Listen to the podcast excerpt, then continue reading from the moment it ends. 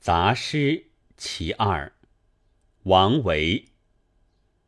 君自故乡来，应知故乡事。来日绮窗前，寒梅著花未？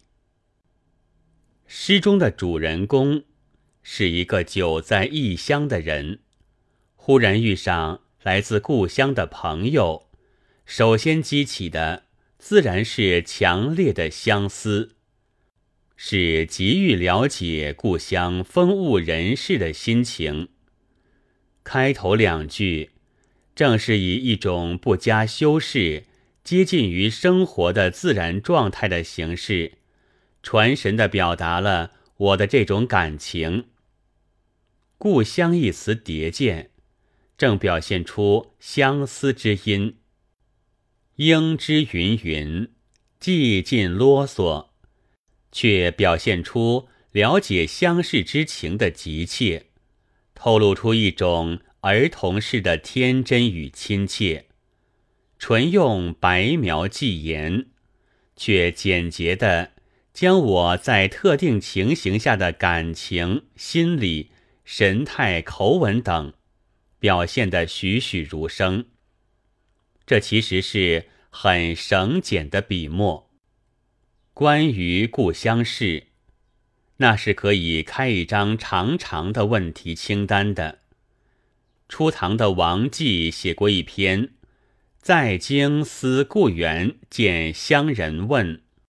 从朋旧同孩，宗族地直，旧园新树，茅斋宽窄，柳行疏密，一直问到院果林花，然而意犹未尽，机心只欲问。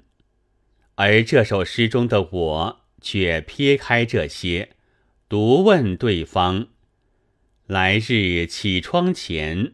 寒梅着花未？仿佛故乡之值得怀念，就在窗前那株寒梅。这就很有些出乎常情，但又绝非故作姿态。一个人对故乡的怀念，总是和那些与自己过去生活有密切关系的人事物连结在一起。所谓相思，完全是一种形象思维，浮现在思乡者脑海中的，都是一个个具体的形象或画面。故乡的亲朋故旧、山川景物、风土人情，都值得怀念。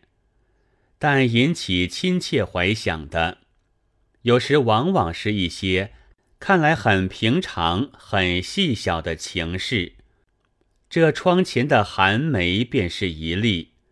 它可能蕴含着当年家居生活亲切有趣的情事，因此这株寒梅就不再是一般的自然物，而成了故乡的一种象征。它已经被诗化、典型化了，因此。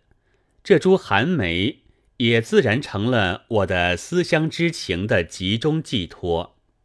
从这个意义上去理解，独问寒梅着花未，是完全符合生活逻辑的。古代诗歌中常有这种质朴平淡而诗味浓郁的作品，它质朴到似乎不用任何技巧。实际上却包含着最高级的技巧，像这首诗中的“独问寒梅”，就不妨看成一种通过特殊体现一般的典型化技巧，而这种技巧却是用一种平淡质朴的如叙家常的形式来体现的。这正是所谓“欲巧于朴”。王继的那首“在京思故园见乡人问”，质朴的程度也许超过这首诗，但他那一连串的发问，其艺术力量却远远抵不上王维的这一问。其中消息，不是正可深长思之的吗？本文作者刘学凯朗读，白云出岫。